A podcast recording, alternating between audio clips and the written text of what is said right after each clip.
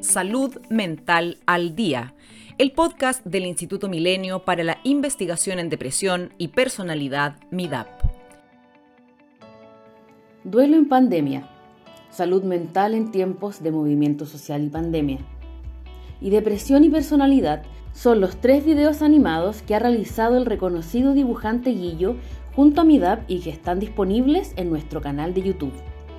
En estos videos, la clave es poner información relevante en un lenguaje simple y amable para que pueda ser comprendido por todas y todos quienes lo vean. Estos videos son parte de los objetivos del Instituto MIDAP, difundir el trabajo y la investigación que realizan los más de 150 investigadores e investigadoras. Si buscamos en Internet conceptos como depresión, seguramente encontraremos imágenes que estigmatizan a quienes atraviesan por estos problemas, por lo que encontrar imágenes que nos permitan abrir diálogos es un tremendo desafío. Sobre comunicar la ciencia conversaremos hoy con Guillermo Bastías, más conocido como Guillo. Él ha trabajado y colaborado como humorista gráfico en medios nacionales e internacionales. Ha recibido premios en Alemania, México y Canadá ya ha publicado diversos libros en los que participa como ilustrador, pero también de los que es autor. Bueno, Guillo, bienvenido a Salud Mental al Día. Un placer para mí poder conversar contigo hoy. ¿Cómo estás? Muy bien, poco calor hoy, pero bien. sí, ya estamos aquí en el fin del verano.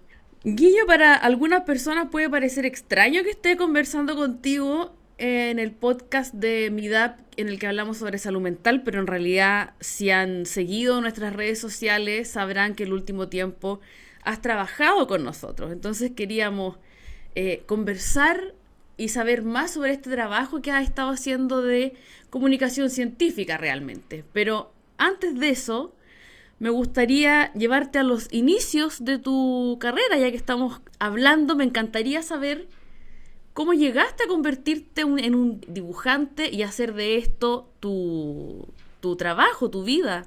Mira, eh, bueno, hola a todos los que escuchen esto.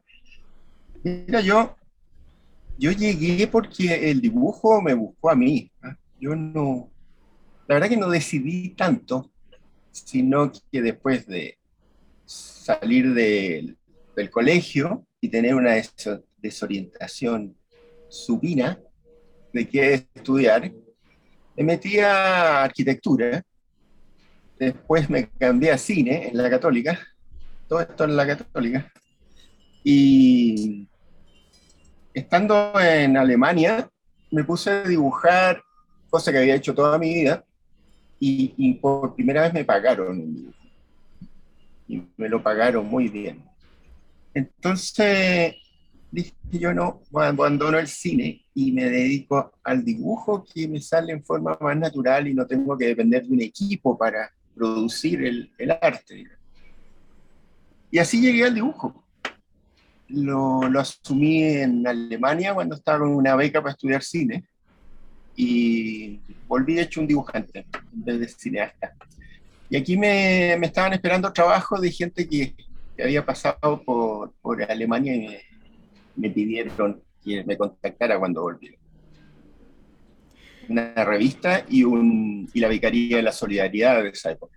De ahí, bueno, fueron hartos años en APSI, ¿no? Sí, pues, toda, casi toda la dictadura, o sea, desde el año 80 hasta que se murió Pinochet, más o menos. No, no, antes se acabó el APSI, como el tercer año o segundo año de, del primer gobierno democrático. Así que toda una vida ahí dibujando la contingencia y la actualidad política. Sí, pues, y ahora, ¿cómo viste el cambio de, de soporte? Porque claro, partes trabajando con revistas para diarios en Chile, en otros países, y luego, bueno, llegan las redes sociales y todo este mundo digital que significó como una especie de no sé, aprender quizás de, de, nuevo un montón de cosas en cuanto a técnica? ¿Cómo, cómo lo fuiste viviendo? Mira, eh, yo tuve mucha ayuda, por, suerte estaba rodeado de computines y computinas que me hicieron una web. y, y fui el primer dibujante de, de, este país que empezó a publicar en una web su dibujo. Y apoyado por muchos lectores que me seguían en apps. Entonces, en ese tiempo era caro sostener eh, una web y ellos aportaban dinero, una luca al mes. Eran varios. Entonces esa luca se iba a, a mi hermano que recolectaba las lucas en el fondo. Yo no ganaba mucho con eso. Y, pero eso fue la, la, el inicio. Y después llegaron eh, también por apoyo Instagram, Twitter y Facebook. Así que estoy en, en todas esas redes. Y feliz porque se difunde mucho más el dibujo que en un impreso. Que el APSI, el máximo de tiraje eran 20.000 y era un éxito si se vendían eso. Y, y en, internet eh, los dibujos que publico han llegado a ser eh, vistos por 4 millones y medio de personas. En la época del Papa hubo un dibujo que se... Eh, la visita se extendió mucho. Se corrió la ola y fue muy, muy visto. Sí, sí, pues es el tremendo alcance que se puede generar con, la, con las redes sociales. Y Guillo, ¿cómo has visto estos últimos años? Porque han, han pasado tantas cosas. Tú, como bien comentabas, eh, has trabajado más bien el, el, dibujo político, ¿no? Con, con harto humor. Eh, ¿cómo, ¿Cómo has vivido estos últimos años que han sido tan, tan ajetreados y tan agitados en Chile? Bueno, eh, del dibujo político yo no vivo, ¿eh? es como una comunicación con los espectadores y lectores. Lo que recibo es cariño y, y pero en dinero no, yo me he ganado la vida más con la ilustración de distintos tipos, de empresas, de la academia, de editoriales. Esa ha sido mi fuente de ingreso, digamos. Así que mm, eso, he vivido todo este tiempo dibujando la actualidad por, por internet. Y ahí tengo la comunicación con la gente.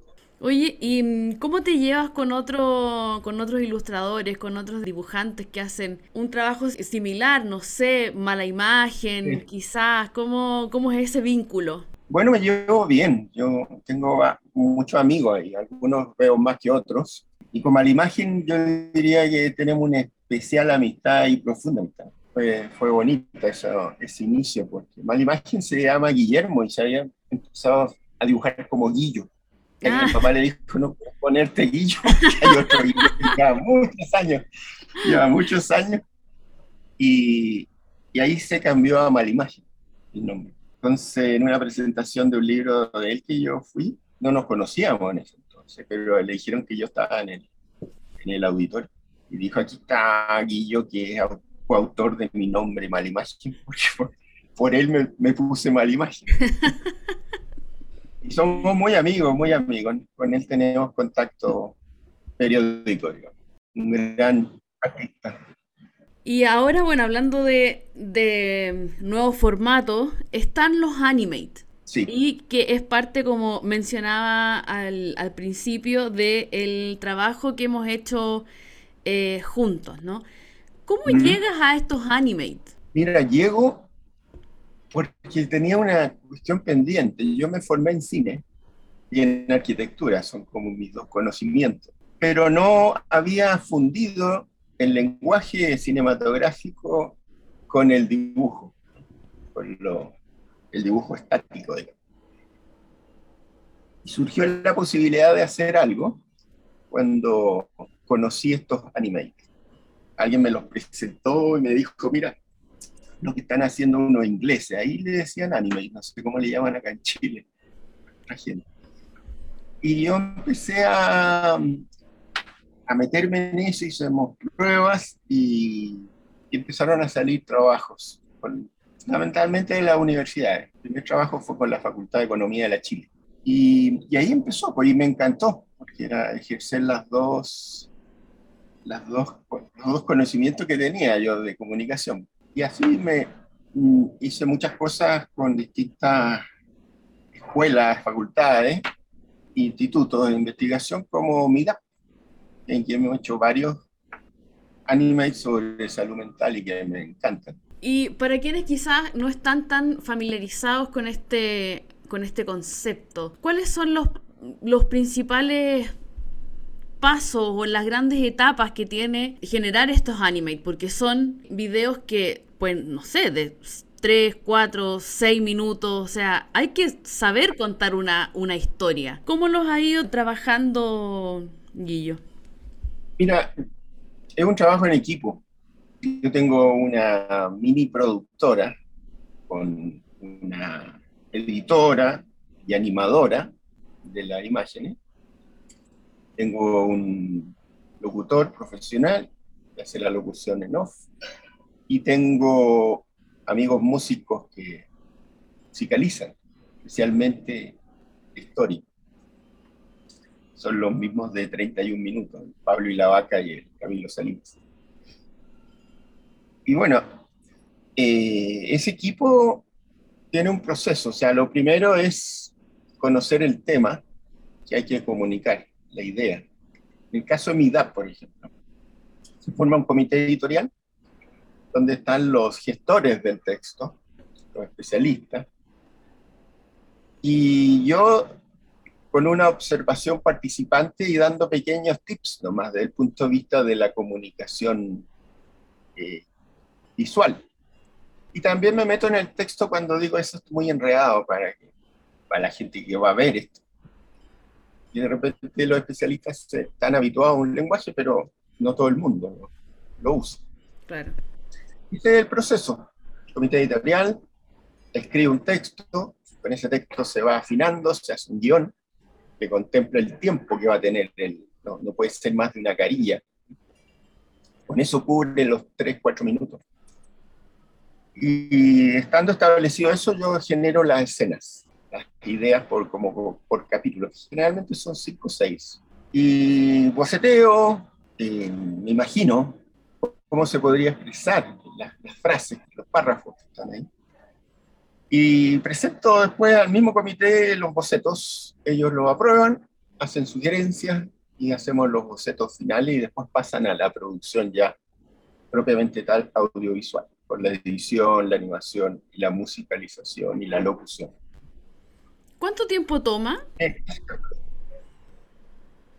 Mira, con mi DAP un poquito más rápido porque ya están habituados, ¿eh? pero el primer, el primer eh, anime tomó harto tiempo porque eh, escribían más de lo que soportaba el tiempo. Entonces había que rehacer y no todos tenían tanto tiempo. Bueno, tú conoces la disponibilidad de todos ellos de clases y, y consultas. Entonces, se iban alargando, pero ahora está muy ejecutiva la cosa. Ah, se va marcando el, el timing. Y, y, en general entre un mes y medio y dos meses para hacer todo el proceso, porque hay que coordinar tiempo. los músicos, la editora, todos no están dedicados a esto, no. Entonces tengo que conseguir cupo para que me atiendan a mí. Ese es el proceso, Carola. Guillo, y cuando hablamos de salud mental, eh, como bien tú cuentas, ya tenemos tres animes de los que hemos hablado de salud mental en general, duelo en, pandemia, eh, salud mental en el contexto de eh, crisis social. ¿Qué es lo más difícil de trabajar? Mira, el primer condición es como impregnarse de por qué se está haciendo este esfuerzo comunicacional, cuál es el contenido y la importancia que tiene. Entonces, yo me meto, me pongo la camiseta de, del equipo de especialistas y, y, uno se imbuye de, imbuye la palabra, de, de, del contenido. Entonces, es muy importante ahí eh, tener muy buena información. Hay mucha pregunta y contrapregunta para saber lo que se está diciendo frase a frase.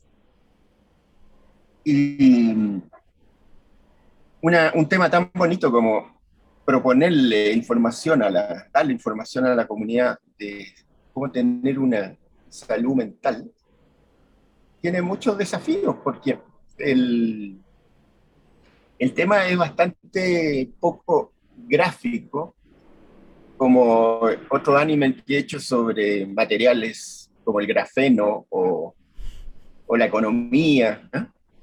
Aquí son, estamos en la mente del ser humano, en sus sensaciones. Entonces, qué hermoso desafío eso, el que hace MIDAP, de proponer un hacer, una actitud, un conocimiento para que tengamos un país más saludable desde el punto de vista de la salud mental.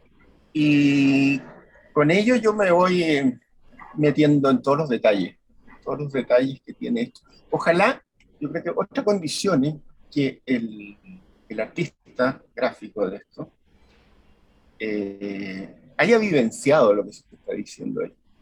Que no sea una cosa que te están contando de afuera. Ojalá tú hayas, te hayas emocionado con esas cosas, te hayas sufrido esos dolores, y eso le aporta un plus al, a la generación de imagen.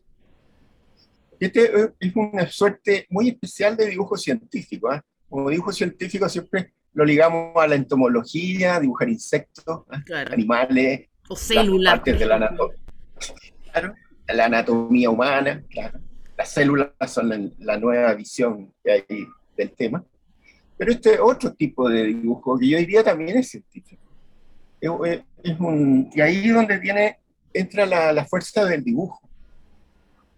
Porque el dibujo expresa más que una foto en este tipo de contenidos que necesitan relacionarse entre sí. No son cosas que están en el momento, sino que establece relaciones estableces eh, emociones. Que una foto eh, no, no, lo cubre del todo. Como una historia de tiempo, vas a ir contando de qué se trata toda esta interacción para llegar a conocer la, la salud mental. Eh, ese es el poder de, la ilustración o sea, con la ilustración tú pones en valor cosas que la, la foto lo hace a menos que dejes fuera de foco y dejes un primer plano. Pero acá transmites emociones, pones en valor cosas y seleccionas lo que quieres contar en función del éxito del mensaje.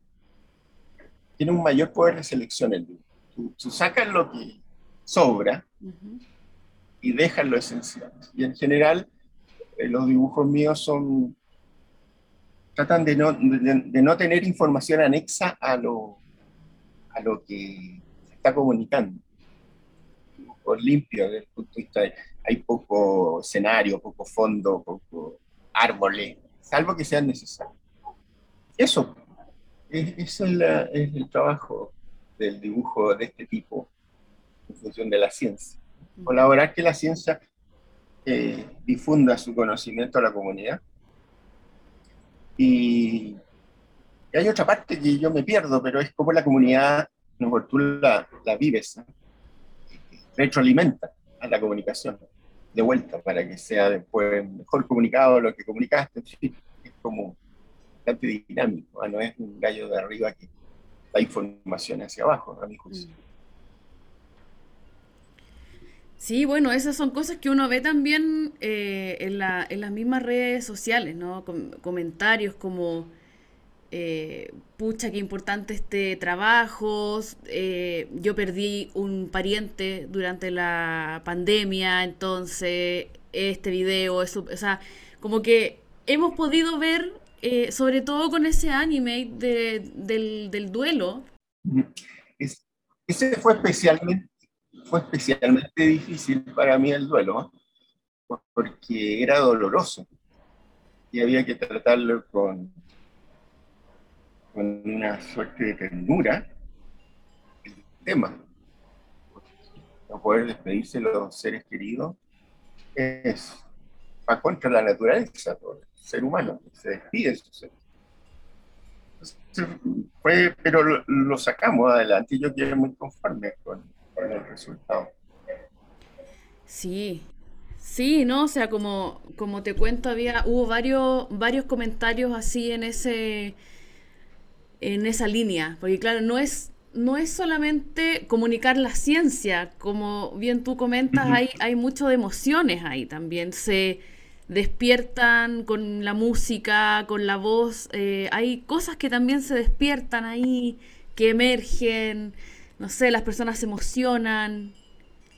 Sí, pero lo- los personajes van estableciendo relaciones en la historia de esos tres o cuatro minutos. Por ejemplo, en el duelo una familia, ¿te acuerdas? Pierde al papá. Entonces, me pasó algo bien especial que no me había pasado con los otros animes. Con ese, el equipo que produce se emocionaba mucho. Los músicos, lloramos con esto. Ellos tenían que musicalizar, imagínate buscar una música para Sí, la imagen que tenían. Entonces, eh, fue como un, un focus group adelantado para mí saber lo que ocurría con ellos. Si se les llegaba a la gente es porque estaba logrado. Yo quedé muy contento con, con eso. Guillo, y pensando en, en mis colegas periodistas y también en otras personas que trabajan en la comunicación de la ciencia, con la experiencia que has tenido tú en, en este tiempo trabajando con la academia, qué sé yo, en temas de educación, etcétera, ¿cuáles crees tú que son los, los principales puntos que hay que considerar para tener una buena comunicación de la ciencia, una comunicación que tenga impacto, que llegue realmente a la gente. ¿Cómo lo has visto tú y qué consejo quizás podrías dar? Mira, eh, yo creo que es básico que lo hablado, la locución en off, eso, anime, estoy refiriendo al anime, eh, tengan un lenguaje amoroso, sencillo y tierno hacia la persona, que es el espectador o, o el lector. Yo creo que eso es clave. Aquí no se trata como de lucirse de cuánto sé yo y te lo Mm. comunico, sino que cuánto te estimo y te estoy dando este mensaje. Para que tú tengas más información para tu vida y puedas decidir qué hacer.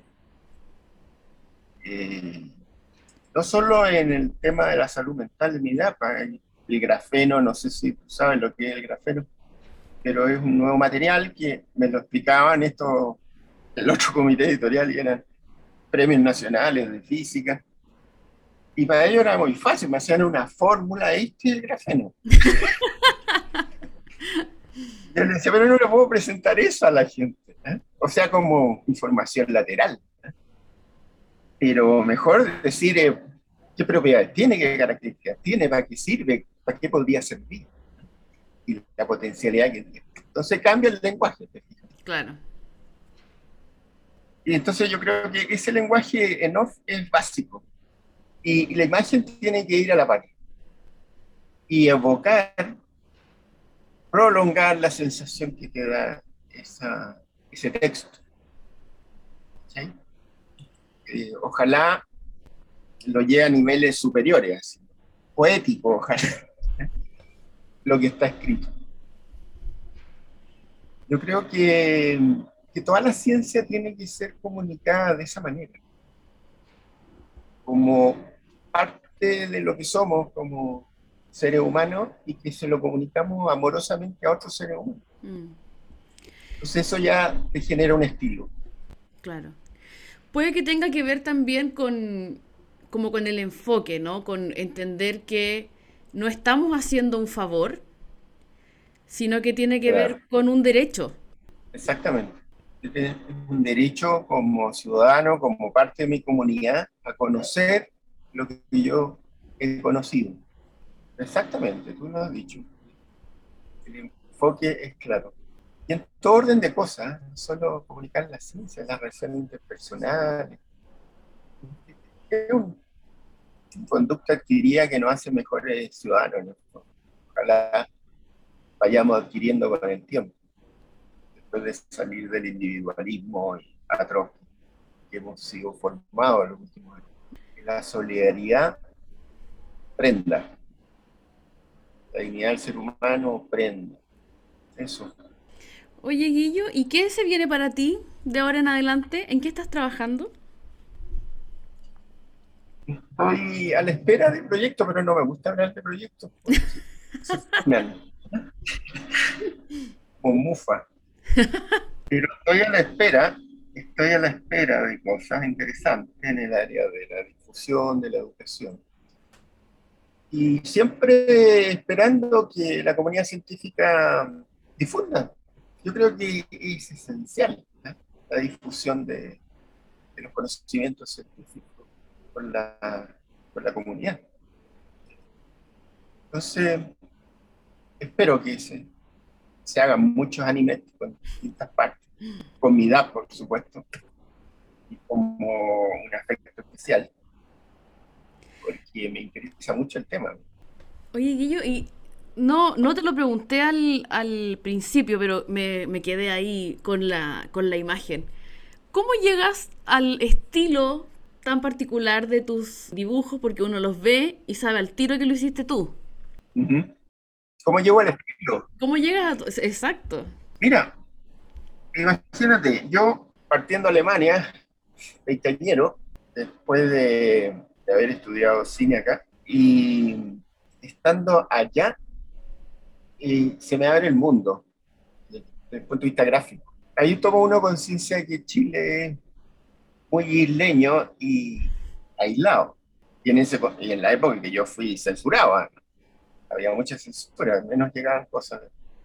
Entonces, se me abre el mundo, entonces empiezo a conocer dibujantes de toda Europa en, en, su publicación. Los franceses, que yo no lo conocía, dije, estos gallos hacen cosas que yo no me había imaginado antes en el dibujo, porque uno acá piensa Condorito, ah, eres dibujante Condorito. Pero cuando empiezas a ver dibujos que expresan otras cosas, se acercan a la poesía, tú, empiezas a, valorar de, diferente, de diferente forma ese, ese oficio. Entonces, de cada tipo que, o mujer que, dibujaba y que yo admiraba y que iba admirando ya, iba tomando eh, conceptos que uno deshace la obra y dice, esta persona va a llegar a este dibujo, son estas cosas, no se lo imagina. Y me iba quedando con lo que me gustaba. Este expresa emoción porque hace esto. Este es claro porque elimina estas otras cosas.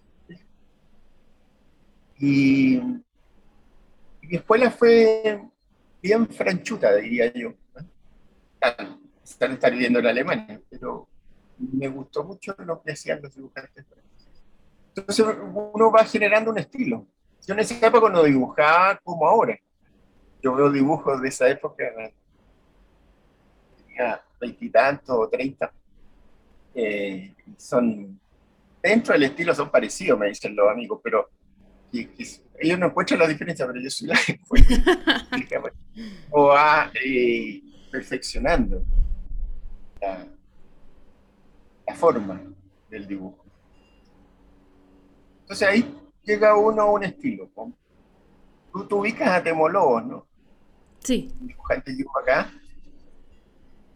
Bueno, y yo conocí a la hija, que era compañera cuando yo estudiaba cine, ella era estudiante de teatro yo hacía dibujos así para el compañero, y ella me dijo, anda a mostrarle mi dibujo a mi papi para que te dice. A mí era uno de los héroes gráficos de Molo, me había crecido con su dibujo. Y este caballero me, me lo mira y me dice, oye, tus dibujos tienen bien poco de acá, de Chile. Yo todavía no me iba a Europa. Entonces, se parecen a los de Jules Pfeiffer. Yo no tenía idea quién era Jules Pfeiffer. No había Google. Claro. Entonces, ¿cómo me la arreglé para saber quién era un dibujante norteamericano? Y vi algunos dibujos de ellos, y claro, era otro tipo de línea que tú conoces, que hago ahora. Eh, bueno, y, eso, uno todos amigos y todos me dicen, oye, tú, tu dibujo es más europeo que hecho acá. Bueno, ahora hay mucha comunicación, información de los dibujantes cuando yo me estaba formando. Entonces, por ejemplo, lo que hace Malimagen debe haber, en China otro Malimagen, otro en Filipinas. Y, pero ahí, buscando uno la forma en que quiere expresar el contenido y eso es lo que deja el estilo de cada persona. En algunos casos es confundible, en otros casos me pareció a otro. Bueno, Guillo, te quiero agradecer por esta conversación, por haberte tomado el tiempo para conversar aquí en Salud Mental al Día y compartir una pequeña parte del trabajo que haces también de comunicación científica. De nada, con un gusto. Que se difunda mucho la ciencia. Así es, estamos trabajando para eso. que estés muy bien, Guillo. El Instituto Milenio para la Investigación en Depresión y Personalidad, MIDAP, es financiado por la Iniciativa Científica Milenio de la Agencia Nacional de Investigación y Desarrollo, ANID. Para más información, ingresa a www.midap.org.